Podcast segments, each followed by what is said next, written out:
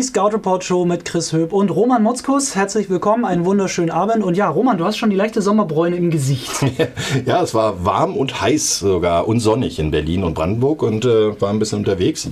Unter anderem ja am Samstag im Stadion bei den Berliner Adlern und da hat ganz schön die Sonne geschienen. Du warst ja unterm schönen kalten Zelt. Äh, kalt war es da auch nicht. Also es ist ja eher so, dass das Zelt eher so ja, also auch so, da staut sich ja die Hitze auch so ein bisschen drunter. Also man hat schon ja, auch zu schwitzen, aber zugegeben, auf der Gegentribüne kam der Schatten sehr viel mehr schneller rum. Ihr wart ja die ganze Zeit Sideline ja. an der Haupttribüne in der Prallen, also von dem her schön, Deswegen dass du keinen braucht kein Make-up bekommen hast. Ne? Genau. Alles gut soweit. Maske, welche Maske? Genau, Maske, welche Maske? Ja, wir haben einige NFL-Themen auch in dieser Offseason wieder für euch ausgegraben. Wie immer auch der Aufruf gleich zu Beginn. Wenn ihr Fragen habt, zu den Themen, die wir dann jetzt gleich besprechen, haut in die Tasten. Facebook sehen wir auch immer live. Ich schaue ab und zu auch mal auf Twitter rein. Das ist dann nicht, weil ich Roma nicht zuhöre, sondern weil ich gucke, ob ihr Fragen postet. Und äh, wenn ihr sonstige Fragen habt, natürlich rund um die NFL oder vielleicht auch zur GFL oder zu Romans Bräune, dann immer her damit. Genau. Martellus Bennett, der Expatriates-Spieler, ist ja schon in Rente seit 2017, hat sich politisch geäußert und solche Themen greifen wir ja gerne mal auf. Er hat gesagt so sinngemäß, ja, zu wenig weiße Spieler beteiligen sich oder haben sich beteiligt an dem Protest, den Colin Kaepernick gestartet hat. Ich würde mir wünschen, wenn zum Beispiel ein Peyton Manning mitdiskutiert, dann ändert das schon eher etwas in der NFL. Ja, das ist ein frommer Wunsch, muss man wirklich sagen. Äh, ich meine, Matthias Bennett ist natürlich auch ein bisschen direkter involviert, weil sein Bruder Michael ja auch in solche eine Situation kam, wo die Polizei ihm, naja, nicht Gewalt angetan hat, aber ihn einfach mal unberechtigterweise Handschellen angelegt hat und ähm, in ein Auto verfrachtet hat, weil sie dachten, er wäre in einem kriminellen Fall verwickelt. Äh, haben ihn nicht gefragt, sondern hat dann bloß äh, wieder freigelassen, weil einer der Polizisten ihn erkannt hat. Also ja. das ist genau der Punkt. Deswegen haben ja die Spieler demonstriert. Deswegen war ja auch gerade Kaepernick und auch äh, seine Kollegen, auch bei den 49ers, äh, der einer der ersten, die das gemacht haben, weil äh, es ja darum ging, unberechtigte Gewalt vom Staat aus quasi, von der Polizei gegen schwarze Mitbürger, also schon so einen rassistischen Vorwurf auch, und äh, da kommen wir genau zu dem Punkt. Viele, viele Fans in der NFL im Stadion sind Weiße. Die meisten Owner sind Weiße. Richtig. Die meisten Spieler sind allerdings Schwarze. Wenn jetzt 80 Prozent der Spieler, also das sind glaube ich ungefähr 73 Prozent der Spieler, die schwarz sind oder einen schwarzen Hintergrund haben, äh, ähm, dann ist das natürlich was, naja, wenn dann aber die ganzen Megastars einmal oder zweimal aufs Knie gehen, weil alle aufs Knie gehen, das war ja, äh, ich glaube, in der Saison 2018 so. Und da hatten wir einen vierten Spieltag, wo plötzlich sogar Jerry Jones, der Owner der, Texas, äh, der Dallas Cowboys, mit seiner Mannschaft gemeinsam aufs Knie gegangen ist, während der Hymne oder da, kurz davor bei dem äh, Announcement. Ähm, dann hat das natürlich einen riesen Aufriss. Jetzt ist es so, naja, man hat sich dran gewöhnt, ja, ja. an diesem Protest. Die bleiben halt entweder in der Kabine, heben die Hand hoch und stehen oder machen gar nichts mehr. Und das ist genau der Punkt. Da haben die, äh, sagen wir mal, die Minderheit der, der Spieler bzw. die Mehrheit der Fans und auch der Owner dafür gesorgt, dass das sich einfach normalisiert hat. Und äh, deswegen finde ich es gut, wenn er es jetzt nochmal öffentlich sagt. Das war ja bei einer äh, Tagung, glaube ich, soweit ich das mitbekommen richtig, habe, richtig. in Washington. Und da kann er gerade auch, weil er ein bekannter Spieler war, äh, sowas durchaus mal nennen. Aber seien wir mal ehrlich, welcher weißer Quarterback würde denn jetzt von sich aus seinen Vertrag aufs Spiel ja, setzen, eben. das, das zu machen? Ne? Das ist nämlich auch gerade, wenn wir jetzt mal bei Peyton Manning bleiben, das ist ja so quasi so ein Gesicht der Franchise, wenn der da ein, zweimal abkniet, dann hat er nie eine Chance, falls er doch mal noch GM, GM werden möchte oder dann würde der auch jetzt nicht äh, mit ESPN und in Kooperation mit der NFL diese Doku drehen dürfen mhm. über 100 Jahre NFL, weil dann würde die NFL sagen so, nee, der hat ja abgekniet, äh, bei so einem wollen wir nicht, dass der nochmal sein Gesicht für uns quasi in die Kamera hält. Ja, also so verallgemeinern würde ich es wahrscheinlich noch gar nicht mehr, aber es wird schwerer. Du hast ja. recht, ähm, gerade solche öffentlichen Jobs im Rahmen der Liga würden dann äh, viel schwerer zu bekommen sein und es würde auch viel mehr, sagen wir mal, Widerstand bei diesen Fans hervorrufen, weil wenn man sich da umhört und da kommen wir zum Thema, was ich hier mit Football eigentlich gar nicht so wirklich in Verbindung bringen will. Aber die allgemeine politische Lage in den USA ist ja extrem gespalten. Du hast zwei Lager. Die Leute, die Trump unterstützen und die Leute, die Trump hassen. Was anderes gibt es ja nicht mehr. Und da ist genau der Punkt, weil ähm, wenn du dir das anhörst, ich sage es jetzt mal ganz despektierlich, die Hillybilly-Fans irgendwo in der obersten Reihe, die äh, weiße Unterschicht sozusagen, sind die, die am wenigsten davon profitieren, die ihn am meisten unterstützen. Und das finde ich überhaupt völlig widerspenstig und, und völlig widersprüchlich, wie das überhaupt passieren kann. Und äh, dementsprechend hast du halt die, die breite Masse an Spielern und auch eigentlich der Bevölkerung, die darunter leiden, haben gar kein Gehör mehr. Die werden einfach unterdrückt. Ich wollte ja mit dem Beispiel von Peyton Manning jetzt nicht quasi, dass die Leute sich irgendwie rausreden können damit, Nein, das nur so als Aspekt, ja. den man bedenken kann. Umgekehrt ist es ja auch so, da sind Sportler, die werden von Kindern angehimmelt, die Trikots werden verkauft, die haben eine Vorbildfunktion. Natürlich wäre es geil gewesen, wenn einer von den weißen Sportlern, ja, ja ich meine, ähm, Burnett hat noch Peyton Manning genannt, aber auch Drew Brees oder Tom, Tom, Brady, Brady ja. dass Brady es nicht macht, wenn man sich ein bisschen damit beschäftigt, weiß man, dass er eine Nähe hat zu Trump. Die Freundschaft sei wohl ein bisschen abgekühlt, aber die war zumindest mal da, dass er das vielleicht nicht macht. Okay, klar. Mhm. Bei Breeze, ja gut, äh, ich habe gerade frisch die Biografie gelesen, die ist schon ein bisschen her. Das ist aus dem Jahr nach dem Super Bowl-Sieg gewesen. Ähm, fand ich auch super spannend, weil Breeze auch ein sehr gläubiger Mensch ist mhm. und eigentlich auch für seine Werte so eintritt. Ähm, er hat aber in dem Buch auch wirklich keinem auf die Füße getreten. Das ja. war eine Autobiografie. Und ganz ehrlich, wenn, wenn er dann schon so ein Buch schreibt, ohne so mindest, zumindest auch berechtigte Kritik an irgendwelchen Sachen zu bringen, dann kniet er auch nicht ab als Franchise-Quarterback äh, bei den New Orleans Saints. Ich kenne es natürlich auch, äh, wenn du was veröffentlichst. Also mein Buch, wer das gelesen hat, weiß es ja auch, da ist niemand irgendwo beschädigt worden. Da sind natürlich zwei, drei Dinge angedeutet worden, mal, die eher lustig waren oder ähnliches. Aber ich würde da auch, jeder, der in solchem Umfeld ist, egal welche Sportart, egal welche Organisation, erlebt in 30 Jahren Dinge, die sind super lustig wahrscheinlich für die Insider, aber wenn die nach außen getragen werden, werden für die Beteiligten die super peinlich. Dementsprechend kann ich gut verstehen, dass Drew Brees da diesen Mittelweg sucht und auch äh, ein Spieler wie Philip Rivers zum Beispiel, der auch den Glauben eigentlich nach außen trägt, wie viele äh, Spieler auch. Ne? Meine, was hörst du bei der Draft als erstes? Ich danke Gott und meiner Mutter. Also von daher, das ist. In der Reihenfolge. Ja, und das ist natürlich schon, ja, weil der Gott wahrscheinlich die. Nein, das ja. war jetzt okay. ähm, aber das sind so die, genau die Punkte, das ist halt der amerikanische Glaube. Wir sind, glaube ich, in solchen Sachen viel mehr aufgeklärter. Wir haben natürlich auch eine, eine ganz andere politische Lage äh, bei uns. Da gibt es auch Lager, natürlich rechts, links, Mitte, sonst irgendwas. Aber ähm, da wird auch in den Sport selber diese Sache nicht so transportiert. Äh, du sagst es, Sportler haben Vorbildfunktion, deswegen sollten sie schon ihre eigene Meinung haben. Ich finde es auch gut, wenn sie dazu stehen. Absolut. Aber auf dem Spielfeld hat es sowieso nichts zu suchen und jeder kann trotzdem ähm, in seinem Rahmen seine Meinung vertreten. Ich meine, nimm mal das blödeste Beispiel. Der bekannteste deutsche Fußballspieler tritt plötzlich für die AfD ein. Was meinst du, was das für ein riesen klar wäre. Oder umgekehrt, irgendwelche anderen Sportler äh, sind für die Linken, ja? also Profisportler mit Millionenverträgen unterstützen die Linken. Passt irgendwie auch nicht ganz zusammen. Und dementsprechend, wenn du da siehst, die guten Verträge, die viel Geld verdienen, sind dann doch eher Republikaner nah, weil die halt die Steuerpolitik der Republikaner viel eher in ihre eigene Tasche geht. Klar. Kann ich durchaus verstehen. Jeder ist sich selbst der Nächste. Aber äh, bei so generellen Themen wie Rassismus und Unterdrückung, da sollten doch mal ein paar Leute noch ein bisschen mehr nachdenken. Genau, dann lass uns ein bisschen zum Sportlichen wieder ja. zurückkommen. Wie gesagt, nochmal auch der Aufruf, gerade auf Facebook, weil wir das hier auf dem Bildschirm sehen können. Haut in die Tasten, wenn ihr Fragen habt. Lass uns ein bisschen kurz mal über die Kansas City Chiefs reden. Mhm. Letztes Jahr Bombe gespielt, haben uns oder haben viele mit ihrem Offensivfootball quasi erfreut. Äh, warum nicht alle? Naja, gibt ja auch Leute, die Defense mögen. Oder ähm, die denn Broncos-Fans sind. Genau. Wobei ich sagen muss, Mahomes ist schon wirklich ein guter Quarterback. Ja. Also das, das ist schon schön anzugucken. Kareem Hunt ist weg, Tyreek Hill ist wahrscheinlich weg, wenn er überhaupt kommt. Die Saison ist noch nicht ganz klar. Die Ermittlungen laufen immer noch. Vorwurf wegen Kindesmissbrauch. Ähm, Bob Sutton ist jetzt auch weg. Äh, neuer Defensive Coordinator ist da. Steve Spaniolo, eine 4-3 auf eine 3-4 Defense. Also, Umgekehrt. Äh, genau. Wir hatten 3-4, jetzt 4-3. Richtig, genau, von mhm. 4-3 auf 3-4, genau.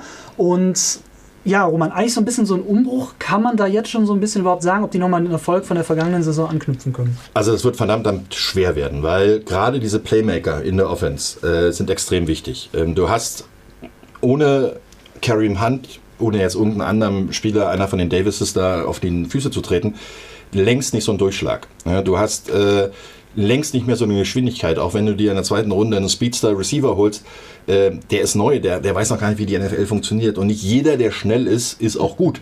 Ja, muss man auch dazu sagen. Da gibt es immer wieder beste Beispiele, dass superschnelle Receiver, superschnelle Cornerbacks nicht unbedingt super gute Footballspieler sind. Und da kommt gerade noch jemand mal, du hast den Ton noch an. Ja, das ist, äh, mein Handy lässt mich im Stich hier gerade. Kann okay. bei Twitter reinschauen. Aber ähm, das sind halt äh, Situationen, dieses ganze Konstrukt Kansas City Chiefs ist immer komplett auf links gedreht worden. Der einzige, der noch da ist, aus der Offense, der wirklich äh, jetzt Anspielstation ist, ist Travis Kelsey. Der ähm, Thailand, genau. Ja, der, der, der Thailand, der wird natürlich seine Rolle weiter spielen, aber ich sehe, dass das für Patrick Mahomes eine wahnsinnig schwere Saison wird, weil ähm, ihnen wahrscheinlich diese Geschwindigkeit fehlen wird, die auch äh, Hand aus dem äh, Backfield eigentlich bringt und auch ähm, ja, Cheetah, klar, der Tyreek Hill, wer weiß, wann er spielen darf und wie viel er spielen darf, ob er überhaupt ja. spielen darf, das ja. äh, haben wir mit Ezekiel Elliott gesehen, dass es da Sperren gibt, das haben wir mit anderen Spielern gesehen. Also das kann äh, echt noch was. Und was noch viel schlimmer ist, du drehst die gesamte Verteidigung um. Nicht nur, dass du deine besten beiden Pass-Rusher abgegeben hast, du hast zwei neue geholt, weil auch das System ganz anders ist. Bei einer 3-4 haben die Defense Tackle ganz andere Aufgaben als äh, zum Beispiel ein Defense End oder auch ein, ein Outside Linebacker äh, in einer 4-3. In einer 4-3 sind die beiden Defense End dafür da, den Druck nach von außen zu bringen. Aufs Laufspiel und natürlich auch aufs Passspiel. Das heißt also, du hast eigentlich Defense End 4-3 Formation einen Auftrag und zwar Krawall nach vorne. Ja, und bei, bei einer 4-3 ist das halt auch einfach vorgegeben, weil dahinter hast du die Linebacker, die sich um die Passverteidigung kümmern. Natürlich hast du bei einer 3-4 auch zwei Outside-Linebacker, die gut rushen können. Die müssen aber die Außen eigentlich auch die Passaufgaben übernehmen. Das heißt also, sie haben öfter mal auch eine Situation, wo sie eine kurze Zone abdecken müssen oder ähnliches.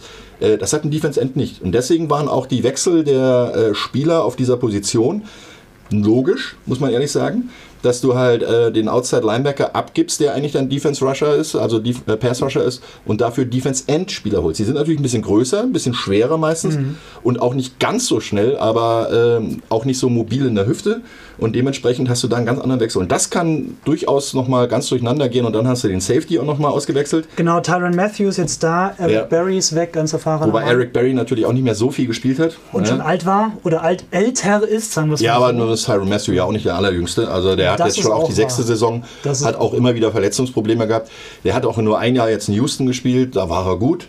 Da lag es aber auch daran, dass vorne unheimlich viel Druck war. Ne? Also die Houston Defense Line und Outside Linebacker haben richtig viel Druck gemacht. Dementsprechend äh, kannst du als Safety ein bisschen entspannter spielen.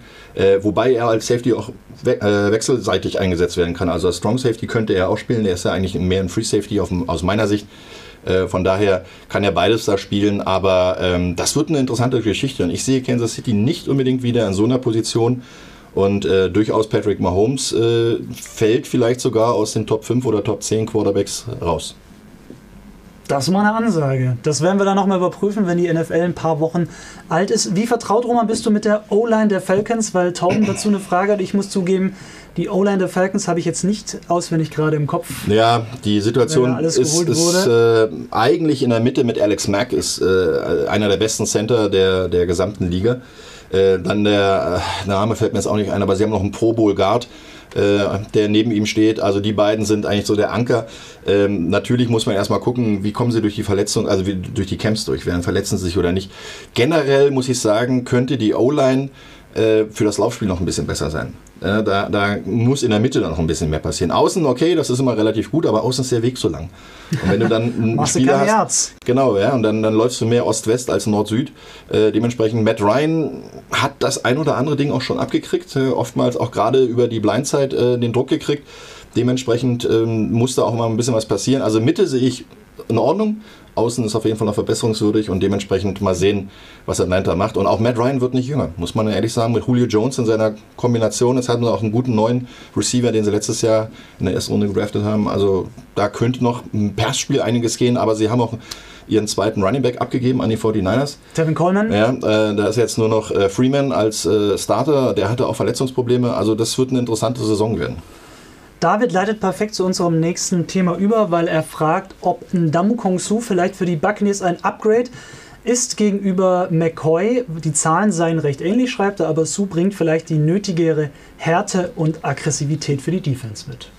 Ganz ehrlich, wer Defense Tackle spielt, ist hart und aggressiv. Also den, da brauchst du, sehe ich keinen Unterschied. Garrett McCoy ist vielleicht ein Spieler, der nicht so auffällig nach außen ist, also nicht so extra extrovertiert ist wie äh, Sue der natürlich auch mal seinem Gegner auf den Fuß tritt oder auf den Zeh oder auf, den, auf die Hand tritt und äh, sagt, ey, nimm doch weg, ist doch mir doch egal. Ähm, das richtige Upgrade wäre es gewesen, beide zu halten. Aber das werden sie sich wahrscheinlich nicht leisten können. Äh, beziehungsweise sind die beiden in der Mitte, das wäre eine Menge Fleisch, die da überwunden werden muss. Das wäre ein Riesenberg, der da äh, überrannt werden muss. Und äh, das wäre natürlich eins, äh, was eine ganz andere Situation wäre. So ist es ein, für mich ist es ein 1 zu 1 Wechsel. Also sie haben McCoy abgegeben, äh, haben Sue bekommen, vielleicht ein bisschen mehr Aufmerksamkeit wegen bla bla äh, von Sue, das kann durchaus sein, aber äh, im Endeffekt ist das jetzt kein, kein Upgrade. Also für mich wäre es eher 1 zu 1 und äh, das richtige Upgrade wäre gemeinsam. Sue ist wahrscheinlich ein bisschen billiger, die genaue Summe ist noch nicht bekannt. Klar ist auf jeden Fall, dass er einen Jahresvertrag bekommt, also auch nicht sonderlich viel. Von dem her mal schauen, ein Sue bei den Dolphins, bei den Rams, jetzt bei den Bucks sogar vielleicht noch mehr zum Journeyman wird. Und naja, ja, war ja schon davor auch noch äh, ähm, Detroit. Detroit. Da war er richtig gut. Dann hat Tampa sehr, sehr viel Geld, äh, Miami sehr, sehr viel Geld mhm. für ihn bezahlt. Über 100 Millionen Dollar. Ich glaube, es war der bestbezahlteste Spieler zu dem Zeitpunkt, Feldspieler, mit 113 Millionen Dollar. Die hat er natürlich, die hat er nicht alles bekommen, aber äh, ein riesen Signing-Bonus. Und dann LA, da hat er natürlich auch davon profitiert, dass Aaron Donald da war. Jetzt ist natürlich so eine Situation, jetzt ist er wieder derjenige, auf den alle Augen gehen und auf den die Doppelblocks gehen. Ne? Aaron Donald hat viel mehr Double Teams bekommen ja. als Sue und jetzt gehen die Double Teams wieder auf ihn. Das heißt, seine Zahlen werden vielleicht eher nach unten gehen. Ja, und Gerald McCoy, was von dem wir auch gerade hatten, der hat auch ein neues Team gefunden, die Carolina Panthers, ein Jahresvertrag, der Vertrag hat ein Volumen bis zu 10,25 Millionen Dollar. Also ihr wisst ja, wie es ist, gibt dann bestimmte Summen sind garantiert. Mhm. Dann gibt es Maximum. Also von dem her bleibt zumindest in der gleichen Division. Ja, und äh, wird auf jeden Fall interessant sein, weil also für die Panthers ist das auf jeden Fall ein Upgrade, da in der Mitte jemanden zu bekommen, der dann nochmal richtig Krawall machen kann und richtig Druck ausüben kann auf den Center, auf den Guard, also auf das A-Gap. Ähm, das wird wirklich interessant sein. Ähm, ich glaube auch in dem, in dem ganzen Scheme von Carolina, die ja eher durch, durch die äh, Outside und vor allen Dingen auch durch die Linebacker gelebt haben in den letzten Jahren, äh, könnte das eine Menge Räume geben, auch für Luke Kuechly, der dann zum Beispiel in die Räume, wenn Double Team über der rechten Seite ist, über McCoy dann quasi, könnte er natürlich dann diese freien Räume noch viel mehr nutzen und das Laufspiel noch mehr attackieren. Also das kann interessant werden. Aber äh, ansonsten, jetzt muss ich ehrlich sagen, ein Jahr, 10 Millionen für so einen Defense-Liner, das ist ja fast ein Schnäppchen. Sabine fragt uns die Frage, nehmen wir gerne mit, was ihr von Drogen haltet. Äh, keine macht den Drogen, lasst die Finger weg, aber ist klar, worauf die Frage abzieht. Ich, äh, Drogenmissbrauch im Sport. Ja, ich meine, ist ja gerade auch in der NFL gibt es ja jede Offseason die Fälle, dass dann halt Leute erwischt werden. Manche sagen dann, ich hatte was in der Zahnpasta, die anderen, ja, ich habe einmal zu sehr im Benzintank quasi geschnüffelt. Manche sagen auch gar nichts dazu. Also es gibt die schwarzen Schafe, das ja. ist klar. Wie viele halt tatsächlich entdeckt werden, da gibt es keine öffentlichen Zahlen von der NFL. Ja, Drogen sind Drogen, aber äh, man muss da bei den amerikanischen Aussagen auch ein bisschen differenzieren. Ne? Die sagen ja auch Drogen zu Doping. Also von daher, ja. ähm, wenn du sagst, du äh, hast den Drogentest äh, nicht bestanden, also he, he failed drug test, dann kann das durchaus sein, dass er Marihuana geraucht hat, was in manchen Staaten inzwischen legal ist. Ja? Im Sport ist es halt auch eine Sache, viele Spieler äh, sind dann doch eher schon mal geneigt äh, zu entspannen und die, die Schmerzen, weg, genau, genau, die Schmerzen genau, wegzukiffen. So muss man es ganz ehrlich sagen. Ja, absolut. Äh, kann ich ich selber habe es nicht gemacht, weil es äh, ist nicht so mein Ding, aber ähm, ich kann es verstehen, weil die Belastung äh, bei einigen Spielern noch extrem hoch ist. Gerade die ja. Schmerzbelastung auch, wenn du immer wieder gegeneinander rennst. Ja? Also es wird auch diskutiert inzwischen in einigen, äh, es gibt ja gerade die Diskussion mit der Spielergewerkschaft für nächstes Jahr einen neuen Vertrag, einen Rahmenvertrag mit zwischen NFL und NFLPA ähm, auszuhandeln. Also PA ist die Players Association, die Gewerkschaft. Da wird darüber gesprochen, Marihuana als äh, Schmerzmittel freizugeben. Mhm. Also das möchten die Spieler gerne. Ich äh, glaube, die Liga wird es nicht unbedingt durchgeben. Aber da muss man halt wieder dann halt ähm, wirklich unterscheiden. Das eine sind halt quasi diese Drogen, die wir kennen als äh, ja, Marihuana, sonst irgendwas Haschisch, äh, Kokain oder sonst so ein Kram. Aber können auch Steroide sein? Können genauso gut Muskelaufbaupräparate sein, das können auch Hormone sein, das können auch äh, Steroide sein. Das, das, ist alles sowas, was das ist alles Drugtest bei denen. Ja. Ja, und die, die testen quasi äh, teilweise sehr separiert und teilweise auf alles. Ähm, was natürlich völlig dämlich ist, das muss man dazu sagen, wenn du in der Offseason äh, dein Auto irgendwas passiert und du hast in dem Auto dann halt mal Zeug drin, was in Denver vielleicht legal ist und äh, in Kalifornien, aber in North Carolina dann leider doch nicht. Äh, müsste geht, man sich vorher informieren, ne? Genau, geht um Waffen, geht um, um, Drogen halt, also äh, gerade Haschisch. Ähm, und dann kommt halt noch dazu, es gibt immer wieder Leute, die halt nicht unbedingt aus den obersten Bildungsschichten kommen, äh, die den Sprung sportlich in die NFL schaffen, aber kopfmäßig nicht schaffen. Und die dann immer wieder, und das sind genau diese Fälle, die jetzt in der Offseason dann wieder kommen, mit unerlaubtem Waffenbesitz, mit äh, unerlaubtem Drogenbesitz, mit häuslicher Gewalt und sonst irgendwas. Ich will da niemanden in Schutz nehmen, ich will auch niemanden anklagen, aber das ist halt, bei vielen ist es halt doch so, und ich habe jetzt wirklich aus Geschichten gehört, da kommen Leute ins Training, in den Lockerroom und legen als erstes mal ihre Waffe weg, weil das sind sie gewohnt, dass sie tagtäglich mit einer Waffe rumlaufen, weil sie aus so einem Viertel kommen. Also das sind so Dinge, das muss man sich auch mal, das ist halt eine andere Situation als bei uns. Wer Anderes denn, Milieu. Genau, ne? wer auch geht denn hier in Deutschland, in Europa normalerweise mit einer Waffe auf die Straße, weil er denkt, er wird überfallen? Passiert relativ selten. Äh, in den USA gibt es halt solche Gegenden und da äh, gibt es auch ähm, ja, No-Go-Areas und da kommen aber auch gute Sportler hin, weil das für die natürlich der Sprung ist, eine Zukunft sich genau. aufzubauen. Und nicht nur für sich, sondern auch für ihre Familien, weil sie dann genau. genug Asche verdienen, dass sie noch Mama, Tante, Geschwister ja. alle durchfüttern können. Also und dann sind sie nach drei Jahren raus und wieder pleite. Nicht immer, ja. aber klar gibt es. Passiert, passiert. Könnt ihr euch mal ein bisschen schlau machen, auch auf Google, da gibt es wirklich, ähm, wenn man da ein bisschen nachschaut, da gibt es auch Studien dazu. Oder bei Bing oder bei Yahoo. Genau, also bei irgendwelchen Suchmaschinen. genau, ich wollte im Internet. So ist das halt. Das, ist das wie, Internet, das, das Ding, wie, das, das neue Tempo Ding. oder Ceva, ja. das ist dann quasi. Das ist das Neuland. Äh, genau, und äh, von dem her, nee, hat einfach natürlich auch einfach was damit zu tun, dass man nur für euch zur Einordnung immer diese so, soziale Milieu, wie es immer so schön heißt. Ja. Genau. Weil aber auch Sabine gerade schon die Patriots angesprochen hat, bleiben wir mal bei den Patriots. Ist ja auch gerade ein Deutscher fleißig am Trainieren. Mhm. Jacob Johnson hat es ja geschafft, über das International Pathway Program da reinzukommen. Den Platz hat er ja sicher, zumindest im Practice Squad. Natürlich ja. hat er jetzt die Möglichkeit, sich auch in den finalen Kader zu spielen. Und der ehemalige Spieler der Stuttgart Scorpions schult jetzt um, und zwar von Tight End auf Fullback, Roman. Ja. Ist das schwer? Ist das leicht? Relativ leicht. Also das ist äh, bei Football der Umstieg, der wahrscheinlich am einfachsten zu machen ist. Hintergrund ist der, Fullback ist vorwiegend ein Blocker. Ja, äh, ist relativ kräftig, meistens auch nicht so groß. Thailand ist ebenfalls vorwiegend, oh, lange Zeit jedenfalls gewesen, vorwiegend ein Blocker. Und beide werden trotzdem in das Passspiel sehr gut integriert. Das heißt also, die Fullbacks gerade in kurzen Aus- oder kurzen Circle-Passrouten, das heißt also, die, die setzen sich quasi zwischen Defense-Line und Linebacker, wenn die sich droppen lassen, oder in die kurze Flat äh, nach außen, wenn die Cornerbacks weggezogen werden, kommen dort oftmals entweder der Titan oder der Fullback in solche kurzen Outlet-Routen, wo der Quarterback dann als letztes, bevor er gesackt wird, noch den Ball loswerden kann. Das heißt, die Spielanlage vom Titan und vom Fullback ist relativ ähnlich.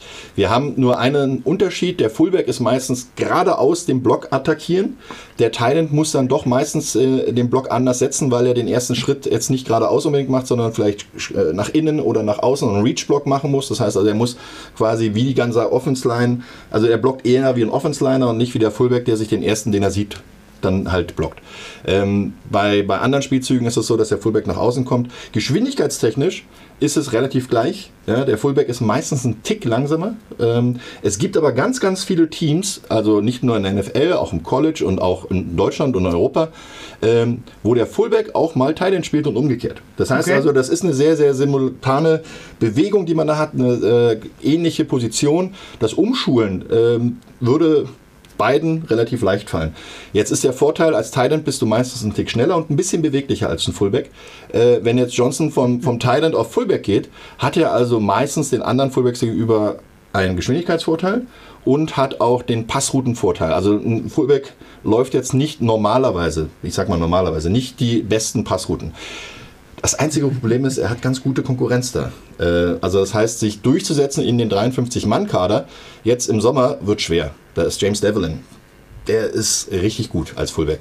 Nicht alle Mannschaften haben Fullbacks, die meisten, wenn dann nur einen. Ja, ne? ist ja so ein bisschen aussterbende Art. Ne? Früher war das ganz oft, genau, dass du die genau. Pro-Formation oder die, die, die I-Formation hattest. I heißt halt Fullback, Running Back, in, in einer Position. Ne? Quarterback ne? davor genau. und dann Also wie ein I. Genau. Äh, nicht das I, sondern das I. Ne? Und äh, die Pro-Formation war dann halt rechts und links äh, ein, ein äh, Running Back. Und äh, das stirbt immer mehr aus. Äh, ich glaube, es sind im Moment 15 Teams, die noch einen Fullback äh, im Kader haben. Uh, von 32. Aber okay. es gibt zum Beispiel beim Pro Bowl immer eine feste Position Fullback. Ja, also da kannst du den, schnellsten Weg sozusagen zum, zum äh, Pro Bowl machen, weil nur die Hälfte an Konkurrenz da ist. Äh, Kyle Justice ist ja Juice, der äh, Mann von den 49ers, ist zum Beispiel in der NFC die letzten Jahre immer äh, in den Pro Bowl gewählt worden, davor auch bei Baltimore Ravens, als er da gespielt hat. Äh, das sind aber auch Spieler, die ihren Stempel aufdrücken. Die meisten Fullbacks sieht man kaum, weil die rennen ins Getümmel rein und blocken. Deswegen mal gucken. Der einzige Punkt ist, wenn er den Kadersprung zum 53er Kader nicht schafft, dann ist er eigentlich geblockt für die gesamte Saison mhm. im Practice Squad als elfter Mann. Genau. Da kann er nicht so einfach nachrücken. Er müsste entlassen werden, wieder neu aufgenommen werden und dann darf er auch äh, in aktiven Kader. Er kann natürlich jederzeit auch äh, von einem anderen Team gesigned werden, aber eigentlich ist die Chance relativ gering. Dann springen wir zum, vom Fullback noch zu einem Running Back. Todd Gurley laut NFL Network soll eine kleinere Rolle bekommen in der kommenden Saison bei den Rams. Nicht mehr der Every Downback, also nicht mehr bei jedem Play quasi spielen, soll ein bisschen entlastet werden. Sinnvolle Entscheidung? Naja, wir haben es ja schon in den Playoffs gesehen und auch in den letzten Wochen davor. Er war angeschlagen, er hat eine relativ schwerwiegende äh, Knieverletzung. Ähm, ich weiß jetzt nicht mehr genau welche, Arthrose oder Arthritis. Eins von beiden war wohl festgestellt worden. Äh, jedenfalls die leichtere Version sozusagen. Ähm, er kann wohl weiterspielen, aber braucht noch ganz viel Behandlung. Und äh, das Problem ist, ein Running Back mit angeschlagenen Knie, puh, jeder Spieler mit angeschlagenem Knie schwer. Aber gerade da die Belastung, weil sie ja dauernd die Richtungsänderung haben, weil sie dauernd gestoppt werden aus Situationen, wo sie eigentlich gerade auslaufen wollen, wo ihnen rechts und links einer in die Knie fällt. Ähm, und man hat es gesehen, also CJ Anderson war eine gute Ergänzung für ihn, der ist jetzt wohl aber nicht mehr da. Die weg, haben sich ja genau. äh, einen neuen Running Back gedraftet, da weißt du den Namen? Daryl Henderson in der dritten Runde, ja. an 70. Stelle.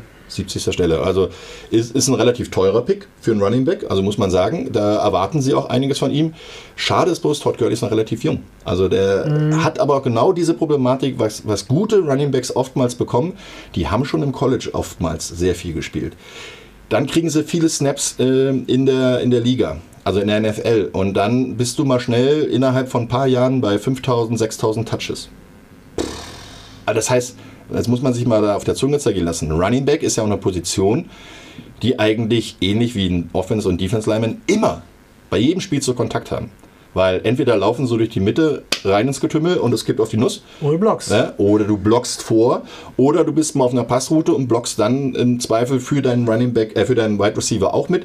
Und Running Back spielen auch meistens oder sehr oft äh, auch im Special Team. Okay, Todd Gurley jetzt nicht, weil er halt drei Downs auf dem Feld bleibt bei den äh, Rams bisher. Das heißt also, viele Running Backs haben das Problem, dass sie sehr schnell verschlissen sind. Und deswegen geben Mannschaften auch nicht so gerne viel Geld für Running Backs aus, weil die haben die dann für ein, zwei, drei Jahre.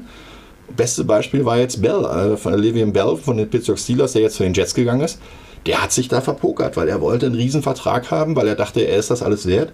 Aber die Steelers wissen auch, ja, eine ganze Saison ein Running Back durchspielen, passiert nicht mehr so oft. Früher war das gang und gäbe, heutzutage nicht mehr. Und weil einfach die Liga zu schnell, zu stark geworden ist und dementsprechend das große Problem ist, dass man da das Geld vielleicht anders investieren muss. Dann lass uns noch kurz über ein Thema sprechen, was sicherlich auch viele Zuschauer interessiert. Hard Knocks, immer diese Jahr Doku-Serie, ah, wo man so Einblicke kriegt. Mediziner. Mediziner, Marc Klimke, Arthritis ist eine Entzündung, Arthrose eine chronische Gelenkserkrankung. Dann hat er also Arthritis. Alles klar, genau. Hard Knocks. Fünf Teams stehen zur Auswahl, ist noch nicht klar, wer es wird, aber die NFL hat schon mal bekannt gegeben, dass diese fünf im Pool sind. 49ers, Detroit Lions, die Oakland Raiders, die Giants und die Redskins. Welchen würdest du am liebsten sehen? Als 49ers-Fans die 49ers. Okay, ich würde am liebsten die Raiders sehen. ja, also vom, vom Unterhaltungswert her muss man natürlich sagen, Raiders äh, klar die Nummer 1. Äh, da muss was passieren, weil die haben megamäßig eingekauft, ähm, haben äh, ganz viel gedraftet und Gruden ist jetzt in, in seiner Mannschaft sozusagen. Er hat sich im zweiten Jahr jetzt ganz viele Picks gehabt, hat sich äh, Offseason dann auch die Free Agents geholt, hat sich äh, Wide Receiver geholt, hat sich alles drumherum jetzt sozusagen zusammengebaut. Jetzt muss man sehen, wie er daraus eine Mannschaft formt. Das wäre wirklich auch unterhaltungstechnisch in Hollywood natürlich sozusagen fast ja, auf der Tür. Und das letzte Jahr in Oakland. Ne? Also Absolut. Da ist, kann man äh, mal reinschnuppern, bevor es nach Vegas geht. Genau, wobei man natürlich sagen muss, Vegas wäre auch interessant, so mit Umzug und sowas nächstes Jahr zu machen. Das stimmt. Ähm, Giants und äh, Redskins, ja, die haben beide eine Quarterback-Situation, die durchaus interessant sein dürfte. Beides. Ja, aber die sind nicht so schlecht gerade einfach. So. Ja, aber der eine ist äh, ein alter Mann sozusagen, muss man ja zu Eli Manning sagen, der inzwischen bald ist da jemand? Ich, nee, ich, Achso, okay. ich repariere nochmal den Greenscreen. Der also, gerade hier, der eine okay, der also bald äh, in den Horizont reiten wird. Und der andere ist ähm, ja eine Quarterback-Situation, die ziemlich vakant ist. Äh, weil Alex Smith, der True Starter, äh, nicht mal da ist unbedingt. Also der wird es auch wahrscheinlich nicht zu Beginn der Saison schaffen. Dementsprechend glaube ich, äh, wäre das interessant. Und ja, Detroit, was ist denn in Detroit schon interessant? Entschuldigung, Stefan, Stefan Mücke, einer meiner besten Freunde, ist seit Jahr und Tag Detroit Lions-Fan, aber. Also Lions-fähig. Sehr, ja, seit Barry Sanders sogar, äh, Hm. Lions-Fan und davor noch. Äh, die Frage ist, was ist wirklich interessant in Detroit? Also, weil die haben ja nicht mehr mehr richtigen Autobau. Mehr ist dazu eigentlich nicht mehr zu sagen. Könnt ihr noch kurz reinkommentieren, wen ihr noch gerne sehen würdet. Ich schaue auch gerade mal, ob auf Twitter irgendwelche Fragen reingeploppt sind. Ansonsten noch der Hinweis auch an euch, dass wir jetzt umstellen. Ihr habt es vielleicht letzte Woche schon gemerkt, wir senden jetzt wieder immer der, am ersten Dienstag des Monats. Ja, deswegen quasi sind wir in vier Wochen wieder für euch da. Das heißt natürlich aber nicht, dass wir in der Zwischenzeit einfach abtauchen. Scout Report, das American Football Magazin, ist ja auf scoutreport.de 24 Stunden für euch da. NFL, natürlich jetzt gerade in der Saison viel GFL. Diese Woche kommt wieder das neue Power Ranking mit Erik Seewald. Und ansonsten haben wir noch einen Termin. Ich habe noch am Wochenende ja Carsten Spengemann interviewt. Ähm, den wird es dann noch demnächst haben. Sunny Weishaupt habe ich auch noch äh, boah, fast eine Stunde interviewt, weil sehr interessant war. Der war jetzt ja in Frankreich, hat da eine Saison gespielt, ist jetzt in den Playoffs raus und äh, hat uns so ein bisschen auch erzählt, dass es Dolmetscher gebraucht hat, weil tatsächlich auch nicht jeder im Team Englisch gesprochen hat. Also aber super witzig, oder? super witzig, Also, super geil. Auch das wird es demnächst noch geben. Und Sabine schreibt noch, würdet ihr begrüßen, wenn die NFL die Saison verlängern wird? Ja, das sind, ja, die, das, das ja, ist genau die der Punkt. Preseason soll, glaube ich, kürzer werden, habe genau, ich jetzt gelesen. Genau. Ja, das ist ein ganz klarer Faktor. Ja. Kaufmännisch. Ne? Also Ja. ganz klar, wirtschaftliche Interessen, äh, Preseason Games sind die Tickets erstmal billiger, die Fernsehquoten sind nicht wirklich so doll. Äh, da geht es halt auch um nichts, ist klar. Äh, ob die Coaches das so gerne sehen würden, weil die haben ihre 90 Mann und müssten die halt irgendwie aussortieren. Das geht nicht nur mit Training, das geht halt nur durch Wettkampfbedingungen. Und die sind immer schon froh mit einer Woche bei Week, wenn Ja. es jetzt quasi noch länger wird. Ja. Also dann, dann wäre das auch, äh, äh, auch spielplantechnisch, fände ich das nicht so interessant, weil wie willst du das dann machen? Spielst du dann 17 Wochen? Äh, da spielt ja nicht jeder gegen jeden und dann bei, bei Vierermannschaften, also so äh, jetzt die 32, die sie jetzt haben, mit den Aufteilungen der 16 Wochen, finde ich eigentlich relativ gut. Du hast acht Heimspiele, acht Auswärtsspiele, vier davon quasi ja ähm, sind in einer Division gebündelt. Also das wäre alles sehr, sehr großer Aufwand. Ich glaube nicht, dass das so schnell kommt. Natürlich eine reine Geldfrage. Alles klar, dann bedanken wir uns, dass ihr reingeschaut habt, trotz des in größten Teilen Deutschlands ja sehr geilen Wetters. Auch äh, wir gehen jetzt wieder raus in die Sonne. Roman Ja. wird noch bräuner quasi dann mal schauen. heute wahrscheinlich nicht mehr. Demnächst. Genau, wir bedanken uns auf jeden Fall, dass ihr trotz des Wetters. Was Sonnt denn? Sonntag können Sonntag? Wir. Sonntag können wir wieder braun werden. Sonntag kannst du braun werden. Heimspiel Berlin Adler gegen die Tolense Sharks. Kleiner Hinweis. 16 Uhr Poststadion. Genau, ich äh, mach die Rebels, mal gucken, da werde ich sicherlich. Diesen gegen, Samstag, oder? Hm. Äh, genau, gegen die Kiel Baltic Hurricanes, da wird sicherlich auch der ein oder andere Sonnenstrahl mein Gesicht küssen. Sagen wir es mal so. Im Mommenstadion sitzt du doch auch im Schatten. Auf Ja, der Tribüne. aber, aber Sitzt du Gegentribüne oder Haupttribüne? Also in der Regel Haupttribüne, ist aber Schatten. ja, aber ich bin ja zwei Stunden vorher da, dann schaue ich mal, wie der Rasen so, Ach ist und so. laufe ein bisschen rum. Also Wie der Rasen ist. ich rede auch mit den Leuten. Unglaublich, oder? Verrückt. Chris redet mit Menschen. Der ist verrückt, der redet mit Menschen. Der hat einen Sonnenstich. genau. Dann würde ich sagen, bevor wir es noch weitere hier. Faxen treiben, würde ich Lass uns sagen, lieber aufhören. genau, wünschen wir euch noch eine geile Footballwoche. Wie gesagt, 2. Juli sind wir wieder da. Und ähm, ansonsten natürlich auch die Show natürlich als Real Life verfügbar auf Facebook, Twitter, auch auf YouTube und als Podcast. Und ansonsten hören und sehen wir uns auf scoutreport.de. Wie gesagt, viele spannende Themen auch in den nächsten Tagen. Danke, Roman, dass du da warst. Sehr gerne. Und wir sehen und hören uns bis bald. Lasst euch nicht tackeln.